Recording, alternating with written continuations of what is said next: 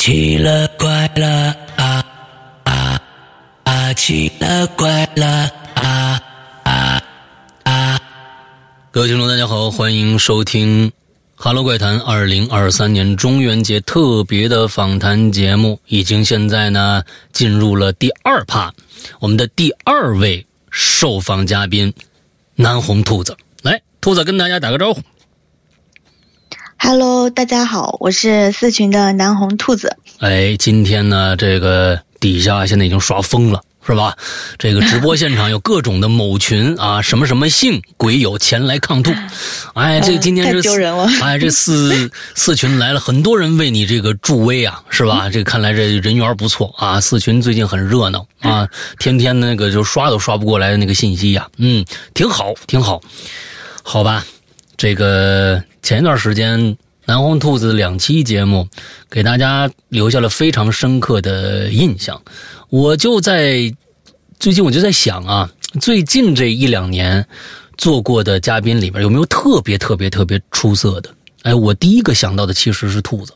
啊，第一个想到兔子，所以呢，就赶紧给兔子发了一个信息，说：“哎，兔子，你能不能来呀、今天咱们再加一个小时，有没有讲的了？”他说：“有是有，但是有点紧张。”我说：“你别紧张啊，别紧张，讲就是了。来吧，兔子，接下来的一个小时交给你，来。呃，刚刚刚刚小溪的故事我也听了，嗯我觉得，嗯、我觉得他应该压轴的。我现？在感觉压力好大。那没事，来吧。呃，我先准备了一个小故事，一个小前菜，嗯因为刚刚小溪的故事确实挺吓人的。嗯那么我这第一个故事呢，就，呃，就讲一个不那么吓人的，但是挺有意思的一个小故事。好，今天中元节嘛，嗯其实我我现在待的这个房间嘛，外面就是公园，还能看到有些人还在那儿烧纸，嗯这个 氛围感还是挺强的。嗯然后我就，嗯，像清明啊、中元啊这样的节日，我就会很想念我的外婆嗯啊。我的我的外婆是在我怀第二个小孩的时候嘛，就快快生的时候去世了。，OK，然后有一有一段时间，我会经常做梦，梦见我的外婆。嗯就是梦里面，她会跟我就是呃对我笑呀，或者是做一些什么呃就是很温馨的事情，但是从来不说话。嗯。然后因为我我有两个小孩嘛，大家都知道都是男孩，嗯所以后来我不管去哪里玩，在小区玩也好啊，或者是带着小孩去商场买东西也好啊，就会遇到一些比较热情的人啊，就是跟我搭讪啊，就是或者是其他的一些宝妈，就是过来找我聊天。这些人他们看到我家两个男孩都会说同样的一句话，他们就会说：“嗯，这两个男孩都是你的呀，那你压力还挺大的。”就嗯诸如此类这样的话。，OK，然后有一天晚上就做梦，梦见梦见我外婆和我外公两个人。那时我外公还在，哦、外公还在，还没有去世。但是梦里面，外外公跟外婆说嘛，说啊、我们的大孙女儿生了二宝，也是男孩儿。啊、外婆知道之后就很开心，然后呢，他就带我去买东西。嗯。买一些小男孩的衣服呀、玩具呀，然后结账的时候，他就扔出来一个钱袋子，嗯。然后就点点头，啊、点点头，然后就背着手往商场门外走，那个那个意思就好像是说，就好像在对我说嘛，你别舍不得花钱啊，两个男孩压力大，也不要舍不得花钱嗯啊、就该买该买买。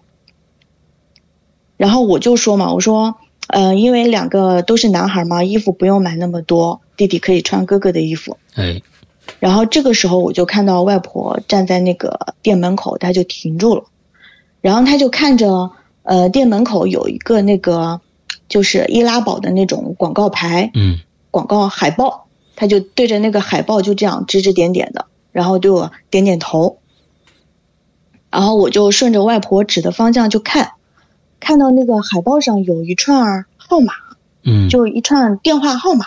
嗯然后我外婆就一直点点着那个指着那个号码就对我点头，然后梦到这个地方，我就醒了。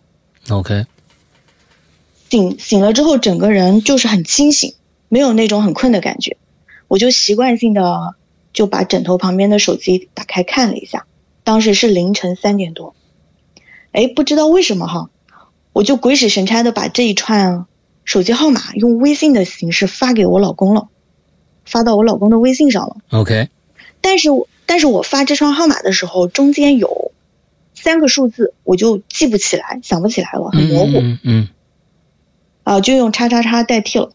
然后第二天我就把这个梦告诉我老公了，他就看着这张号码说：“嗯，这个不像手机号码，有点像双色球号码。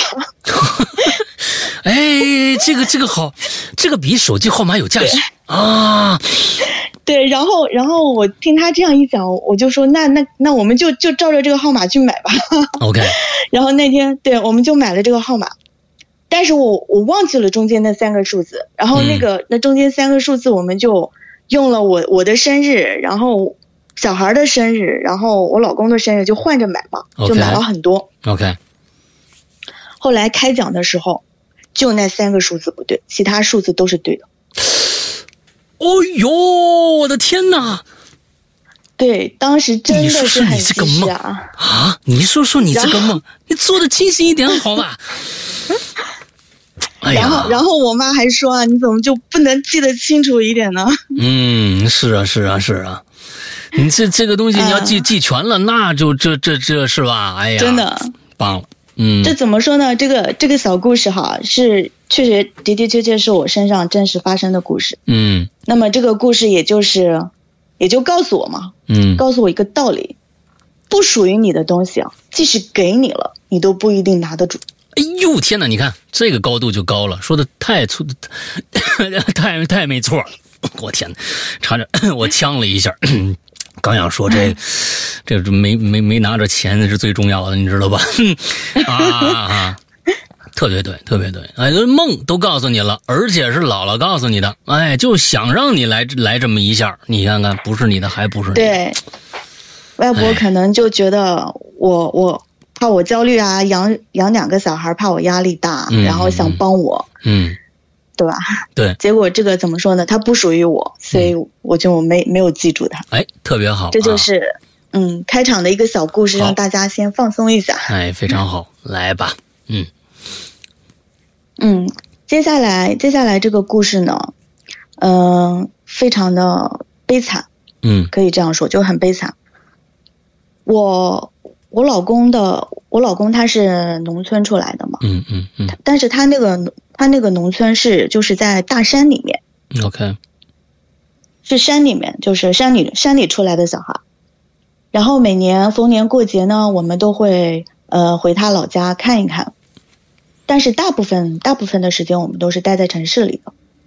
呃，因为家里小孩需要老人帮忙嘛，所以我公公婆婆也是在城市里面陪着我们。嗯家里面就是有农田呀，然后一些竹林啊之类的，就是还有核桃林这些，都是需要人去常年去就是照顾的。，OK，但是因为我公对我公公婆婆他他们不在老家，所以这些东西都是托邻居帮忙照顾。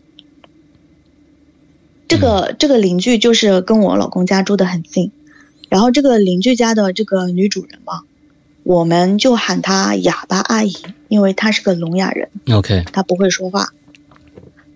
但是因为他平时帮我们照顾家里的这些山产，每次回去的时候，我们都是会给他带一些东西表示感谢嘛。嗯嗯嗯嗯，但是这个哑巴阿姨她就对我们特别特别好，尤其是对我两个小孩非常非常好。OK，即使我们就是我们回家了啊，你帮我们照照看这些东西，完了我们回去了，他还会送我们东西，送小孩东西。嗯嗯嗯嗯嗯就一般家里亲戚，就是亲戚之间都不一定能做到这样。每次回去，他都会送我们东西。嗯有时候我公公婆婆回老家了，然后嘞小孩没有回去，他都会托托我婆婆带一些好吃的东西，然后他自己种的土豆呀、种的西红柿啊，然后让我婆婆带过来给我家小孩吃，就非常非常喜欢我家小孩。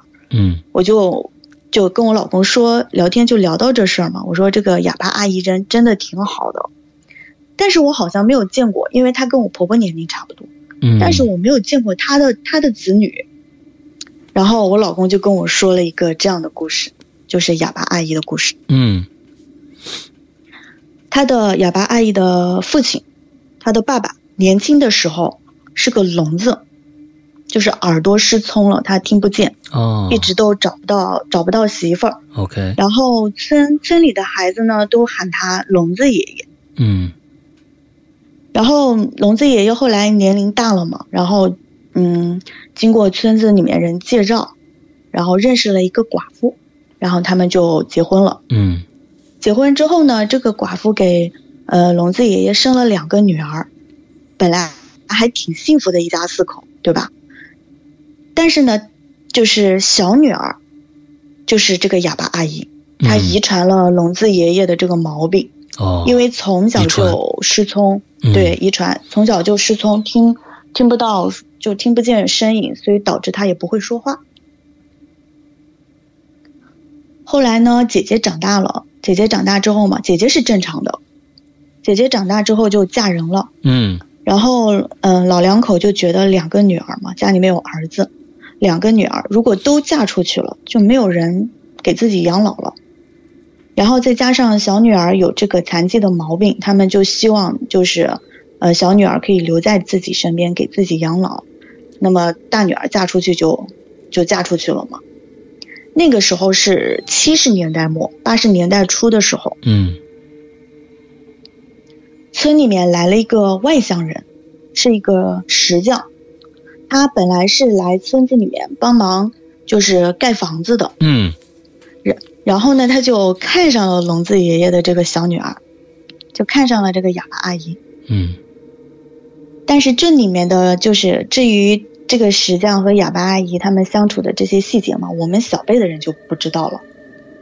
我们知道的就是这个哑巴阿姨后来怀孕了，嗯，没有结婚，嗯怀孕了，然后这个石匠他就跑了。哦，OK，没负责任，后来好了，对，对，后来也是听，就是听村里人说嘛，可能石匠的家里人不同意，嗯就是不同意他跟一个跟一个有残疾的姑娘就是结婚，嗯然后这个石匠也很很渣，他就跑掉了。嗯那么在在那个年代，尤其是在农村，嗯，没有结婚就有小孩这个事情非常是非常丢人的事情。然后聋子爷爷就觉得很丢人，但是他又不想女儿离开自己，嗯然后眼看着女儿的肚子越来越大了，他就找人介绍给哑巴阿姨找了一个老公。呃，然后这个这个男的他的家里面因为兄弟姐妹很多，然后家里很穷，嗯然后这个男的呢，他愿意做上门女婿，啊 然后对，然后也挺合挺合聋子爷爷心意的，然后就成了这门亲事。，OK，对这个这个上门女婿，我们就叫他老胡啊，叫他叫他老胡。结婚之后呢，哑巴阿姨就生了一个男孩儿，啊，家里人都很开心，生了一个男孩儿嘛。但因为不是老胡的孩子，所以老胡就对这个小孩就不是很喜欢，也不管也不问。OK，嗯，然后加上哑巴阿姨她又聋又哑，没有照顾小孩的这个能力，嗯然后就把这个小孩就托给聋子爷爷跟跟那个跟那跟那个寡妇去养了。嗯嗯嗯但是好像那个因为寡妇跟那个聋聋子爷爷嘛，就是对小孩照顾的也不是很好，就导致这个小孩从小就生病，身身体也不是很好。他哑不哑巴？然后他耳朵没味儿，呃不不没事儿呃是吧？正常人，哎，对对，正常的一个小男孩。嗯但是这个小男孩在他两岁的时候嘛，然后因为嗯，农村有的时候农忙的时候，大人都很忙，没有时间去照顾这个小孩儿。嗯然后这个小孩自己在家里就是就是拉屎拉拉尿，就是在裤子里面，哦然后也没有及时的去处理，嗯，就导致小孩皮肤都很娇嫩的嘛，就导致有炎症、皮肤溃烂，OK，小孩就整天整天的哭，啊，真的好好惨。然后龙爷爷他又听不见，嗯，哑巴阿姨也听不见，是啊，听不见对，然后对，听不见。然后小孩就哭嘛，然后那 聋子爷爷的媳妇儿他也不去管他，就嫌这个小孩很吵，就把他关在房子里面让他哭。嗯。这小孩嗯，硬生生哭了两天一夜，嗯。哭死了，哎呦，哭死了，真的很惨。嗯，那个时候，我婆婆听到了小孩的哭声，然后她去找哑巴阿姨，找到这找到了哑巴阿姨之后，打开门去看那个小孩。我婆婆说她当时是看到了，小孩死的特别特别惨，发炎的地方都烂的可以看到骨头了，嗯，OK，就是不知道不知道这个小孩究竟是哭死的，还是因为这样的病。嗯，但是按就按总是很惨按理说，我是觉得，嗯，听不到这肯定是一个原因，但是我是觉得，呃，即使农忙或者怎样，因为这个哑巴爷爷也是养着这个女儿长大的，那么他也一样肯定会经历各种各样的养孩子的一些苦楚。那么现在有一孙子了，我认为是不是更应该的，就就更应该关照多一些啊？但是其实没有啊，倒让这孩子给死了。可能就是，就就我老公跟我说这事儿的时候就说嘛，可能他们从心理上就不嗯太能接受这个小孩的诞生，觉得这个小孩就不该来，啊，没名没分的他给他们家丢对给他们家丢人了。啊。OK，对，后来这个小孩死了，就是怕村里人知道了，因为村子里面的流言蜚语真的是能是能杀人的，嗯他们也是怕怕这个流言传出去了，所以当时呢也没有给小孩。按理说，小孩这样这样死掉的小孩，他是很无辜，他属于恨死的，嗯，应该是要找人给他做法事，哎，给超他超度的嘛。嗯，，对，好好好好的去安葬呃安葬他，但是并没有，嗯就当时就一块布一包，就给他扔扔到了乱葬岗，就是村里山里面的乱葬岗。所以我觉得这事儿真的是很很损阴德。嗯，嗯所以这个后来报应就随之而来，降落在他们家。OK，都得讲文明，听着吗？今天的所有的故事都跟讲文明有关系，你知道吗？啊，来吧，两年，两年过去，两年这事儿过去两年之后嘛，嗯。哑巴阿姨跟老胡生了一个女儿，，OK，呃，这个给他呃这个女儿，他们他们给他取名字叫小红，叫红红，嗯他们那边的方言叫红红。嗯呃，因为老胡是上门女婿，加上那个年代嘛，重男轻女的观念非常的重，嗯然后就导致这个红红她从小也不是很受宠，爷爷也不也不怎么喜欢她，嗯然后从小就没有人关心她，然后爸爸也不是很待见她，然后就亲在红生的也这样红啊长，对亲亲生女儿，因为他们他农村他们那个地方就啊很喜欢男孩儿，嗯。对重男轻女，就觉得女儿以后是要嫁出去的，没有办法陪自己养老的那种，就，OK 旧观念，OK，真是害死人的旧观念。嗯。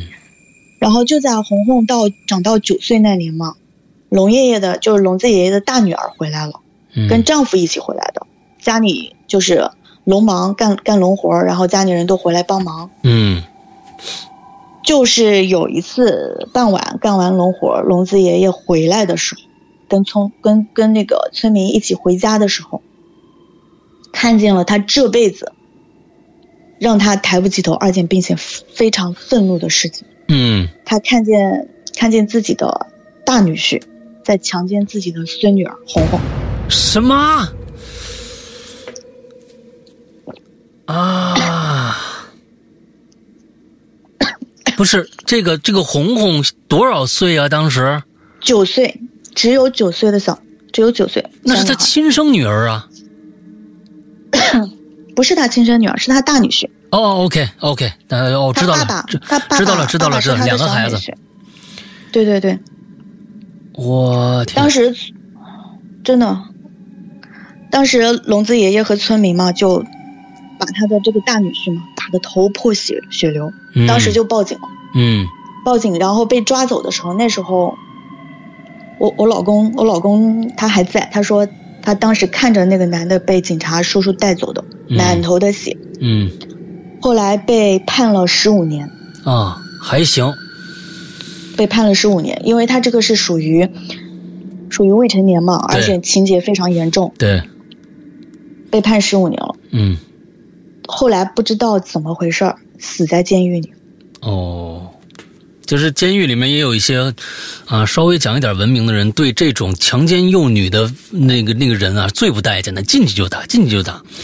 哎呀，听着这反正是也挺解恨的，嗯后来就死在监狱里了。嗯然后聋子爷爷的大女儿因为这些事情，然后也受不了家里的就是村里的流言蜚语，就自杀了，哎呦，很惨，真的很惨。嗯然后因为这件事情之后嘛，然后红红她就辍学了，就没有去上学了。嗯再大一点之后就去城市打工了。啊、至于后来怎么样，我也没我也没听说过，也没有去打听。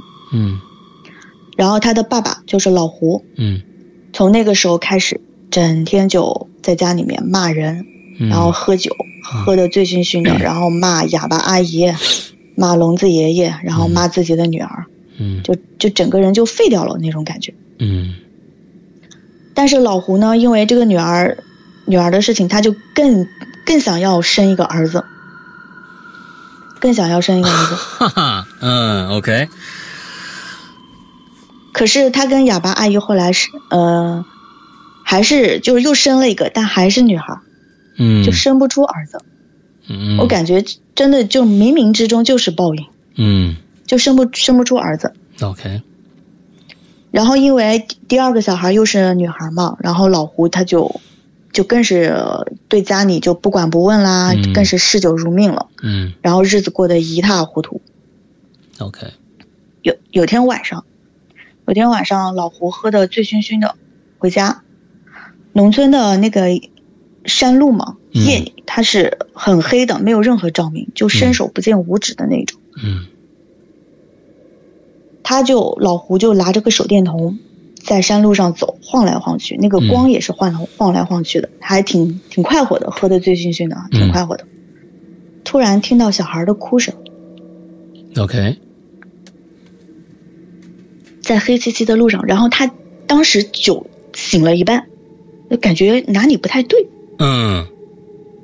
因为按理说农村晚上再黑，对吧？嗯。他那个山边都是有农家的，嗯，都是有住家的，住家的话就会养狗，啊，晚上的时候你对总有听到你走鬼狗叫。对你走山路的时候，如果狗看到有光，它肯定会叫。嗯。但是老胡他当时听到小孩的哭声之后嘛，他就发现好像经过了几家都没有听到狗叫声，嗯嗯嗯，很安静，嗯。就听到小孩哭，他嗯。当时心里就很慌了嘛，然后他就停下来，嗯。拿手电筒就是到处照啊扫一扫，嗯。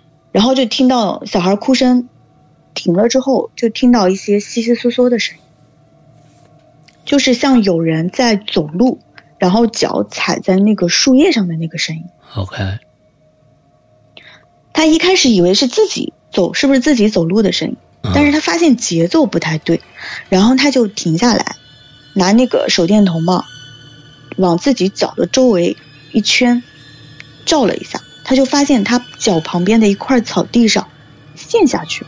哦陷下去，就像是站着一个人，就站在他旁边，，OK，但是他看不见，但是他看不见，只有那个草地陷下去的那个痕迹。嗯嗯嗯嗯哦，他这个时候，我感觉他应该是酒完全醒了，就吓得赶紧往家方向跑，嗯跑到离家就是离家不远的地方，一个山坡上，他看到一个女的站在那儿。哦，嗯他以为是哑，他以为是哑巴阿姨，然后就在那喊。但是走近一看，发现不太对，因为那个女就是那个女人站在那个虽然是站在山坡上，但是她个子很高，嗯。穿着穿着那种就是农村里面那些女人干活穿的那种粗布的那种长裙，嗯嗯嗯。然后又披着头发，完全看不清，嗯。头很大。嗯。然后他走近一看，走近一看，把那个手电筒往那个女人脸上一照，那个女人长了六张脸，哇，六张脸大小不同，男女都有，挤在一个头上。哎呦我天呐，嗯，这个不用镜子哦就有六张脸、啊！你这个，我刚我刚刚听小七的故事，我就想，哇，怎么这么巧，都是跟脸有关。嗯老胡吓得他就赶紧往家跑，然后因为这个事儿嘛，他就就感觉他这个人就变得更加疯疯癫癫了。嗯然后村里人就说，就喊他酒鬼，就呼酒鬼，整天就知道喝酒。但是老胡疯了，疯疯癫癫的，但他每天嘴里面会经常念叨一句话，嗯然后我看到了，我看到了六个人，六条命，六条命。嗯，算下来几条命了？嗯、这现在死了几个了？大大女婿，嗯，然后大女儿，大女儿。对红红不确定她还在不在，OK，但我希望，但我希望她还在。嗯这样的话，就是他们家，就是哑巴阿姨家，只剩下唯一的能干活的男丁，就是聋子爷爷。嗯聋子爷爷他每天早上就是鸡打鸣，打第一遍鸣的时候，天还没亮，他就会出去放牛。但是有一天早上，鸡打鸣打了三遍了，嗯，然后那个呃寡妇她找不到聋子爷爷，喊了村里人帮忙找也找不到。OK，他就心想，那对啊，牛还在牛棚，怎么没人去放？然后他媳妇儿就寻思着，哎自己先去把牛放了吧，回来再找吧。嗯那时候天天刚蒙蒙亮，嗯然后寡妇她就走到那个牛棚，准备去牵牛的时候，她远远的看到牛棚旁边的树上挂着一个人在甩来甩去的。她走近一看，就是聋子爷爷，聋子爷爷上吊自杀了。为什么这么突然？呃，我老公他当时跟我说的是，可能是也是受不了，就是家里的这些反反复复的变故，嗯然后以及嗯村里人的一些流言蜚语，就感觉就是就没有没有，就这日子没有过头了，嗯嗯对吧？家里又没有儿子，找了两个女婿，一个死了，一个疯了，嗯，就感觉没有过头了。OK，他他还特意当时还跟我形容了一下那个聋子爷爷上吊的那个情形嘛，他是挂在树树上的，可能就是他，嗯，之前是把那个拴牛拴牛的那个绳子套在自己的脖子上，嗯然后从树上往下跳，啊，我明白。因因为重力的原因，脖子扯断了，哎呦，我天哪！被被拉的好长，舌头也伸的好长好长，嗯嗯嗯，就吊死鬼嘛，吊死鬼。对对对对对，这这一家子，我的天呐！嗯一般像这种病死的啊、淹死的啊、吊死的这种，这种都是属于枉死，都是需要超度的。嗯然后他们村里面的道士嘛，他们村里面的道士有一个不成文的规定，就是终身不嫁娶，嗯，就专门给人做法事，给人是是是，做丧事，对，办办丧办丧事，他们是不嫁娶，就导致他们没有后代，嗯，五弊三缺嘛。个是，对，所以这个手艺他就没有办法遗传下去。嗯然后渐渐的，村里面会做会做法事的道士就越来越少。嗯然后当时给给聋子爷爷做法事的时候就找不到人，嗯好不容易找到一个道士，然后那个道士呢，因为接活儿太多了嗯，他把活儿分给他的徒弟去做了，就赶不过来。但因为呃村民村民村民就说啊，这个他是上吊死的，就是枉死的，得赶紧处理，不能把一直放在家里面。然后道士没办法，就只好一个人过来了。但是做法事他是需要几个人去完成的，他一个道士他没办法去完成，嗯然后就找了村里的几个人帮忙。但是帮忙的这些人他们又不懂，不懂这些这些里面的门门道道，哎就听着啊，只是敲敲锣打打鼓很简单嘛，然后又又给钱，那就答应了嘛。就在超度仪式第一天当天，呃，棺材是不能挨地的，它是要架起来的。哦，放在对棺棺材不能挨地，它是要架起来的。所以就用那个长条板凳把棺材架起来，一头就是棺材的一头架着板凳，嗯一头是放在八仙桌上的。嗯死者的头头部它是朝八仙桌的方向，是放在家里的位置，，OK 脚是朝着门外的方向。OK，然后八仙桌上摆着贡品，什么呃酒啊、香啊，然后茶这些，就是道士就坐在旁边念经嘛，嗯然后帮忙的村民就在旁边敲锣，嗯然后子孙家里人就会就跪在灵堂前磕头，然后棺材下面会点一盏长明灯，嗯就是一个小盏，里面放点油，然后里面是灯帘，这个灯它不能灭，嗯要到出殡出殡以后才能灭。但是这个超度仪式进行到一半的时候，就出事儿了。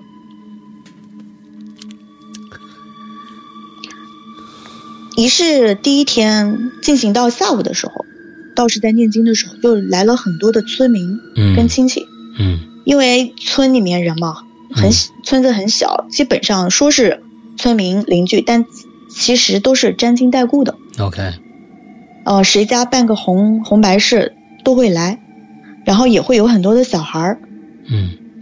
大人在一块儿打牌聊天，打发时间。他这个法事是要做三天的，OK。就是从晚从白天到晚上凌晨，就中间不停的熬夜的那一种。嗯。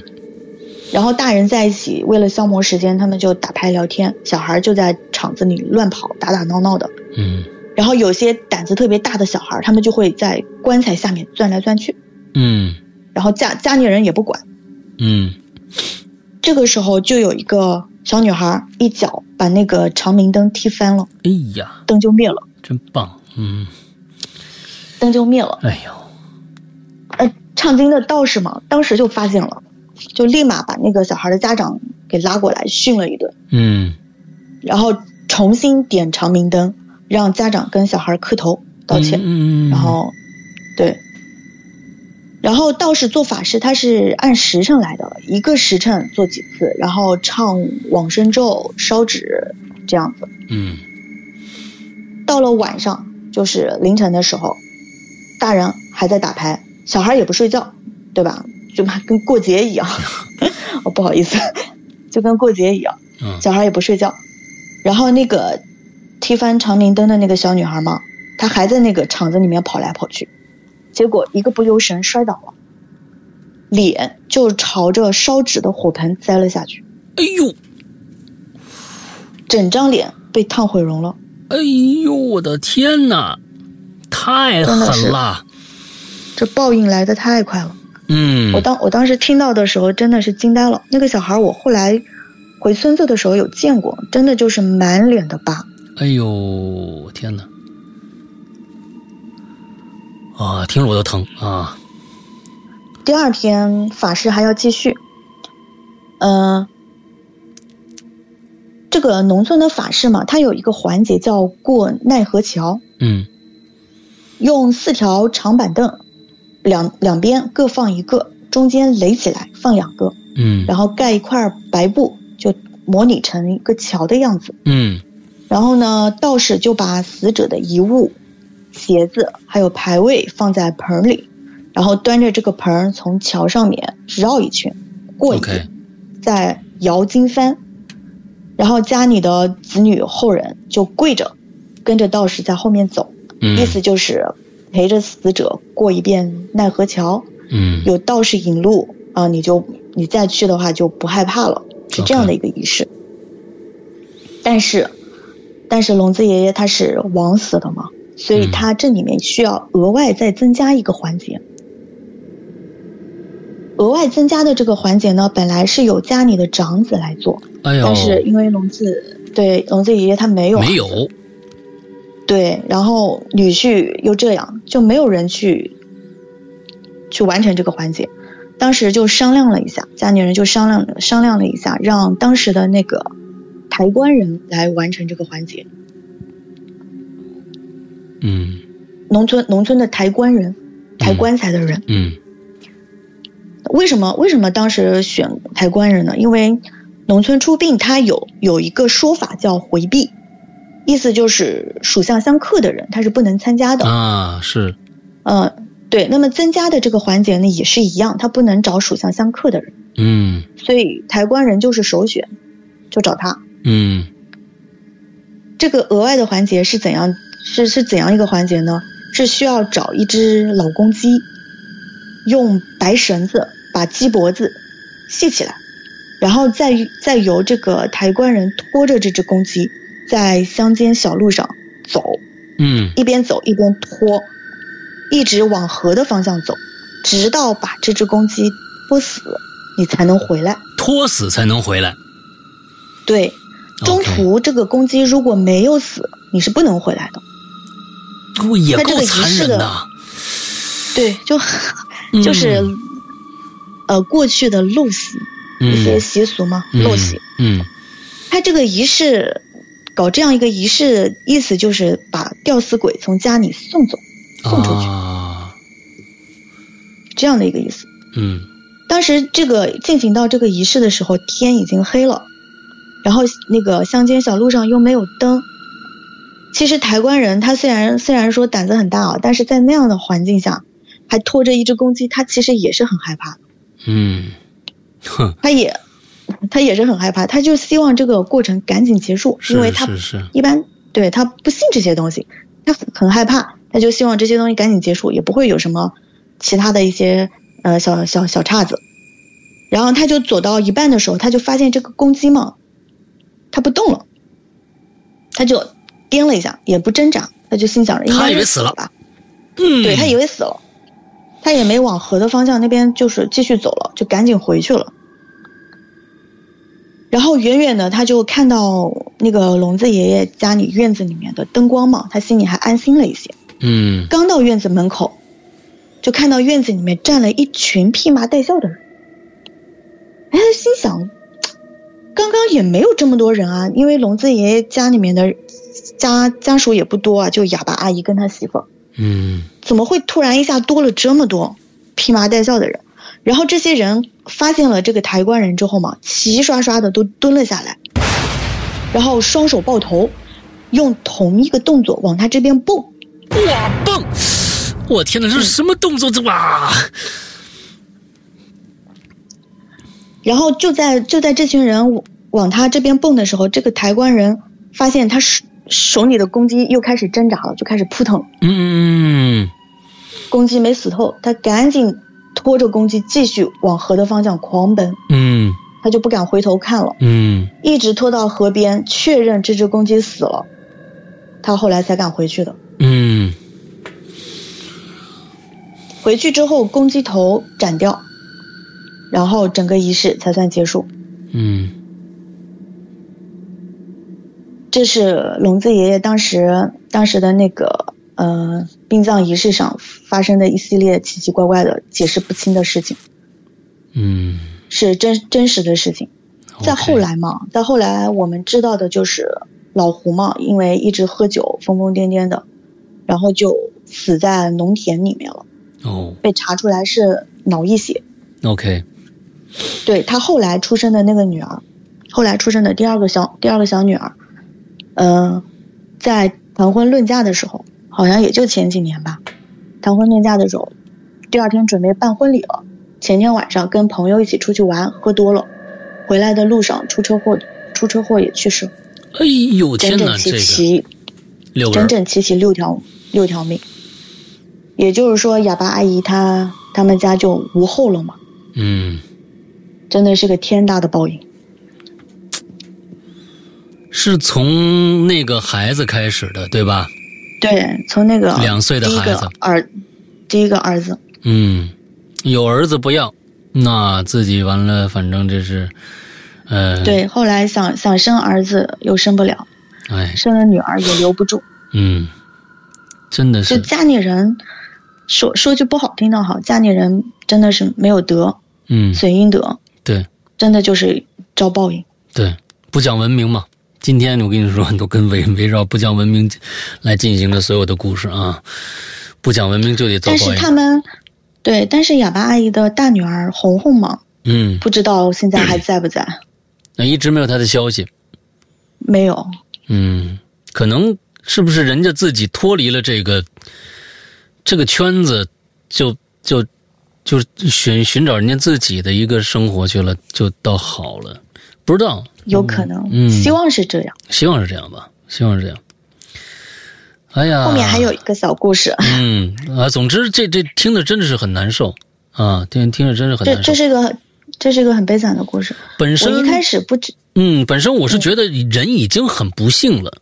呃，身为一个残疾人啊，从小生下来就听不到，结果呃，对自己的孩子，其实我是认为越是这样的时候，越不知道为什么他们他们其实对那个那个两岁的孩子实在是太太狠心了。其实不光是光是那个爷爷也好，甚至我觉得哑巴阿姨，呃，这个他自己对这个孩子其实也没怎么上心，到最后，他也没怎么上心。是的，嗯，是的，所以有这样的，我觉得怪不了别人。其实有的时候，这悲剧在他的意识里边，从很年轻的时候，可能就已经种下这个因果了。他只要有那样的一个观念，有那样的一个想法，比如说我们现在觉得很可笑的重男轻女的这样的想法，他只要有这样的东西在，就一定会，说不定在哪一天就爆开这样的一个一个因果循环。那就是要男孩，就是要男孩，女孩就是不行，女孩就是不行。这其实我们这是老生常谈的一个话了，好像近年来稍微好一些了。那在以前真的是很可怕的一件事情。嗯，真的一个重男轻女的观念，然后再加上一些对、嗯、不成文的一些习俗、一些陋习，对，造就了多少的悲剧。是的，是的，是的。OK，后面还有一个，来，当当时准当时一开始我只是准备了这两个故事，嗯，但是我怕讲时间不够一个小时，啊所以后面还有一个小故事，挺好，嘞，不知道时间够不够。够够够够够够。那我讲讲嗯讲快一点。嗯，没有不用，你就你就讲按着你的速度来。嗯这个故事发生发生在我自己的身上嗯哦，我自己的故事，我自己说起来会更有感，会有更更更有感触一点。嗯就发生在前一段时间，嗯呃，我之前还在群里面说，在在在咱们四群还说过这事儿，嗯，就是我家这个拖地机器人的事儿。哦，还是一个高科技的灵异事件啊！哈，来来来，，最近才发生的。嗯我现在住的住的这个房子嘛，它的阳台是在主卧的。嗯然后为了当时装修的时候，我就考虑要买一个拖地机器人，嗯因为平时工作很忙，没有很多时间对，花费在这个打扫卫生上。嗯然后家里地面我都是选择的通铺，就没有门槛儿。嗯主卧到阳台也是没有阻，没有任何阻碍的。然后落地的那个拉门，但是每次那个拖地就是扫地机器人走到阳台门的那个位置，它就停住了，它就不过去，然后就晃啊晃，绕啊绕，然后就不过去。嗯但是前面没有任何阻拦。我也后来我也问过问过售后嘛，售后客服他说可能是因为他的那个感应传感器有点脏啊，上面有灰，让我给他清理一下，我就我就照做了嘛，但是没有而且用它那个地机扫地机器人，你是可以在家里面给它设置一个数字的围墙的，你没设置这个吧？就是我在这儿默认这个图上面这个地方是有一道墙的，哦对对对。虽然没有，但是你是过不去的，这没也没有设置这个是吧？没有？OK，对，因为阳台跟卧室嘛，每次都一起拖嘛，嗯。就是阳台门那个地方没有设置，但是卫生间和那个厨房我是有设置的，它是过不去的嗯。就是那个虚拟的门。嗯但是他每次走到阳台门的位置，他就因为阳台门的位置，我形容一下，它是它是一个很窄的过过道，大概也就两个机器人的宽度两个拖地机器人的宽度，OK，很窄的过道。他走到那，他就停住了，哎，然后就说什么呃，对语语音提示嘛，嗯、呃、清扫已完成，准备回冲，就这样。然后我就把这事儿呢也发到群里，发到我们群里面，大家都啊说嘛，就挺挺诡异的。我也跟我妹跟我妹妹也聊起这个事儿，我妹妹就说有没有可能是你主卧阳台那边网络信号不太好？那倒不会，哦，对啊，他说是不是因为信号不好，她到那没信号了，她感应不到，她就回去了。我说也并并不是，因为她不是每一次到那边她就不过去，偶尔有那么几次，比如说十次，他有两次他是能过去的，而且都是把阳台和主卧拖得干干净净。嗯大部分时候他到了那里他就停了，不过去。嗯。然后有有一天我在家里，我就想试试看，这里到底是什么东西给他挡住了。嗯。我就画了一个区域，让他只让拖地机器人只清扫哎。我画的这一块区域，，OK，就是把把阳台门的位置和呃主卧连接的地方画了一个区域，嗯。然后机器人到了那里的时候，我就站在旁边看着。他到了那里的时候，他就绕圈，绕圈。嗯我我不知道你们大家有没有发现过哈？嗯当拖地机器人它在扫地的时候，如果你站在它的旁边，它会围着你绕圈，避开你站的这块区域，然后去扫其他的区域。嗯，是会，它它它是的，因为我以前也有一个扫地机器人嗯，啊，对，它会它会感应到有一个人站在这儿，然后它会绕开你去对。对对对对，我当时是坐在床上的，我嗯拿着手机的，我就看着机器人在阳台门的位置绕了一个圈，那个圈很小的一个圈，它那那个圈里面它就是不扫，它把其他地方都扫了就那个圈不扫，而那个圈刚刚好是够一个人站立的空间。得嘞，这事儿吧，反正最怕自己瞎琢磨。嗯，来，接着你往下讲，对我听听。对，我当时和我当时和家里人说这个事的时候，他们就说我太敏感了嗯啊，说你这是新家耶，你不要这样敏感，整天神神叨叨的。嗯搞得自己觉也睡不好。嗯啊，我心想，有可能就是机器故障吧，对吧？嗯嗯你人工智能的东西你也说不好。嗯，然后后来这事我也没去管他，他不他不拖，我自己拖呗，就哎那一小块。哈，后来后来有一次我老公出差，嗯然后不在家，然后小孩呢我就送去送去我妈那边了。那天晚上我一个人在家睡觉，嗯睡得还挺沉的。啊，我睡到半夜的时候，突然就醒了，就是嗯醒来之后非常清醒的那一种，就很清醒，而且我很确定不是做梦，真的就醒了。那我就起来上个厕所嘛，然后就习惯性的看了一下闹钟，嗯呃，看了一下手机的钟，凌晨三点多，我就往那个从主卧出来，往厕所方向走，去上去上厕所。嗯上完厕所回来的时候，突然我家密码锁语音说话了，哎，大门的密码锁嗯语音就夜里很安静的，他突然我没有开灯啊，我没有开灯，嗯很暗，他突然在那个大门的方向听到语音播报，呃，密码错误，请重新输入。哎我就盯着那个门的方向就定住了。嗯。我一个人，我一个人在家，我我真的很害怕。我赶紧把手机打开，因为手机可以监控到外面门外的。嗯我害怕有什么人在外面嗯嗯。是我家的门锁想进来，嗯。他密码错误失败，然后我就打开监控，门外根本没人，嗯。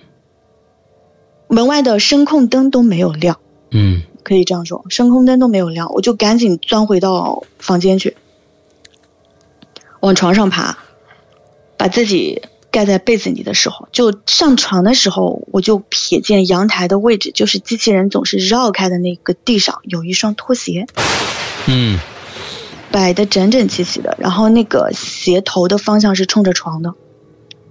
那个拖鞋是我们是我们家里备用的拖鞋，一般来客人的时候才会拿出来。嗯我不记得什么时候把这个拖鞋放在这儿了。我当时因为速度很快嘛，一个箭步冲到床上，把被子给自己盖上，然后就不敢动了，窝在被子里，完全没有睡意。嗯不知道过了多久嘛，听着外面周围都没有动静，然后密码锁也没响了，我就想，我就在想，是不是我自己太敏感、太紧张了？嗯然后就自己安慰自己，给自己做心理建设，啊，说有可能那个门的密码是不是故障了，还是怎怎么回事？然后就在想那个拖鞋是不是有可能是我外婆，呃，是我是我婆婆，呃，放在那儿的嗯，她有可能去阳台洗啊，然后晒啊，就顺手放那儿了，有没有这个可能？然后我就想再确认一下，确认一下那鞋还在不在。然后当我把头从被子里探出来的时候嘛，我当时精神是放松下来的，然后就感觉到自己的胳膊被压麻了，就想翻个身，换一边睡。翻身的时候，我在就在我转过去的时候，我看到我床上躺着一个人，跟我脸贴脸。我操呀！哎呀！啊！就就在我转身的时候，就翻个身。平时那个位置是我老公睡的嘛，放着一个枕头，前后速度非常快。我猛地坐起来，把被子一掀，然后啪，灯打开，是屋里面什么都没有，嗯，而且那个拖鞋也没有。我就在自我，我在自我怀疑，是我看错了，看眼花了还是怎么回事？OK，就是没有开灯嘛，看眼花了还是怎么回事？然后就不敢睡了，然后玩玩，开着灯玩了玩了一会儿手机，然后等着天亮才敢睡。啊，这就是我最后一个故事。你最后一个故事很吓人，你知道吧？这个因为嗯，电子产品自己说话这件事情啊，呃，其实很瘆人，因为我家我家现在呢，呃，基本上灯光啊、电子锁呀什么的都是。这个自动化了，啊，对，他们要是真自己说话的话，真的很吓人，尤其是门锁。门锁这个东西啊，他自己说话的这个概率十分十分的小，但是我们家这也有一次，突然之间，因为他那个我这这个还跟你那个没有你那个先进，我这是多少年前买的了。可能两三年前买的了，他呢，它是没有那个摄像头能够照到外边的，啊，它也它也没有门铃功能，它就是一个门锁，但是牌子还不不错，呃，陆克的，我是挺信任这牌子。之后呢，只要关上门，它呢，如果像我们家我老婆回来。他一按那个叮，完事谁谁谁你开门一开什么的，就说话。我在屋里能够听到一个很小的声，就是说，呃，不像我在外面一开门啊，您的门已经开打开，把你说很很洪亮，但是那个门的密封还是比较比较严的，所以我能听到一个非常非常微小的声。有一天晚上，有一天晚上，嗯，这个家。只要到深夜的时候，你整个的这个呃全静下来的时候，很多声音就被扩大。那个门锁呀，就自己说话了。您的指纹错误，请再试一次。就是我们家，因为。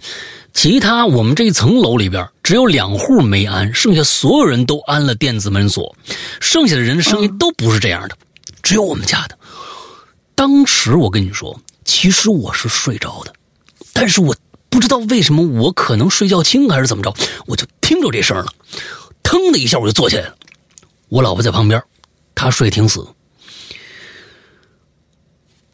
我就听，她会不会再响一声。隔了那么十秒钟，嗯，十秒钟，又说话了。您的指纹有错误，请您再试。我去，当时啊，当时我那个卧卧室离那个门差不多有六五六米、六六七米的这样一个距离，是我在里屋，他在客厅，但是一个斜斜对着的。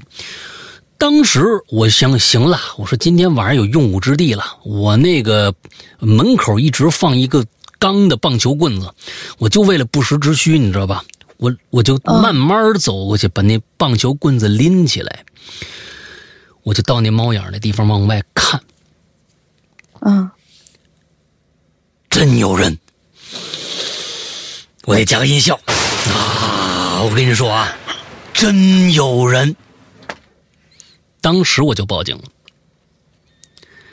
第三次他按的时候，我们那个门锁是第三次就开始报警，滴当滴当滴当报警五次，如果还不对，他就把这门从外面锁上了，除非你在里边开。他是这样的，是真有一个人在外面按。当时我就报警了，那人就不走，一直在外面按。这应该是一年前的事了。天哪！一直在外面按，喝多了。他家在十七楼，跟我们家一个位置。他上了十八楼，完了之后就一直在那儿按按呢。当时警察，我们这儿警察真的反应特别快，呃，大概七八分钟就上了一波人。哎，对，我说我就赶紧开门，我说这这人一直在我们看，看按我们家，我们家，我我他跟我们家门锁聊半天了，啊，赶紧的吧，他这是怎么回事？哎，还好。一一场虚惊啊！第二天人家上来，哎，人家一家人啊，带着孩子上来给我给我给我赔道歉来了。我说这没事没事，哎呀，我也平时爱喝两口，咱们俩不是一起喝，完了之后按别人家门锁去，啊，大概就是这样。这个这个有的时候真的是这个电子的这个东西自己说话呀啊，你像比如说 Siri 什么的搭茬什么，真是挺挺挺啊。小爱小爱音响也经常啊，是是是是是，哎呦，这个这个真真的是。总之呢，今天非常感谢啊啊！这个我我再说我再说一个，嗯。嗯，当时我那天晚上的那个事情发生之后嘛，嗯，就是我我跟我老公说，还有跟我朋友说，他们都给了我一个提醒，嗯，就是说，如果你一个人在家或者是在呃酒店睡觉的时候，你一个人睡双人床的时候，你就睡床中间，你不要把床留一半空间出来。对，然后甚至还放一个枕头，那感觉就像是等着谁过来陪你睡。是啊，请君入瓮的一个感觉呀，是不是？对对，所以你一个人睡双人床的时候，切记不要留一半空位。哎，你这个提议是好的，啊，提议是好的。啊，大家有就是是是是是，啊，这这个大家听着没有？学到了没有啊？以后啊，这也是一个寓意，你让人家觉得啊，您是等着我来呢，那我就来一个给您看看吧。哎，这这东西多不好，是不是？哎，一进去以后，把这宣誓主权，这张床是我的，跟你没关系啊！先把这话说清楚了，嗯。好吧，好吧，哎呀，今天咱们兔子给咱们讲了三个故事啊，一个接一个的。哎呦，中间呢稍稍显得有点凄惨，最后一个啊啊，还是一个高科技的这么一个恐怖故事，挺好，挺好，挺好。感谢兔子来做客啊，再攒一段时间，我接着找你去啊。好的，好的，好，那就这么着，拜拜。嗯，好，拜拜，大家再见。哎。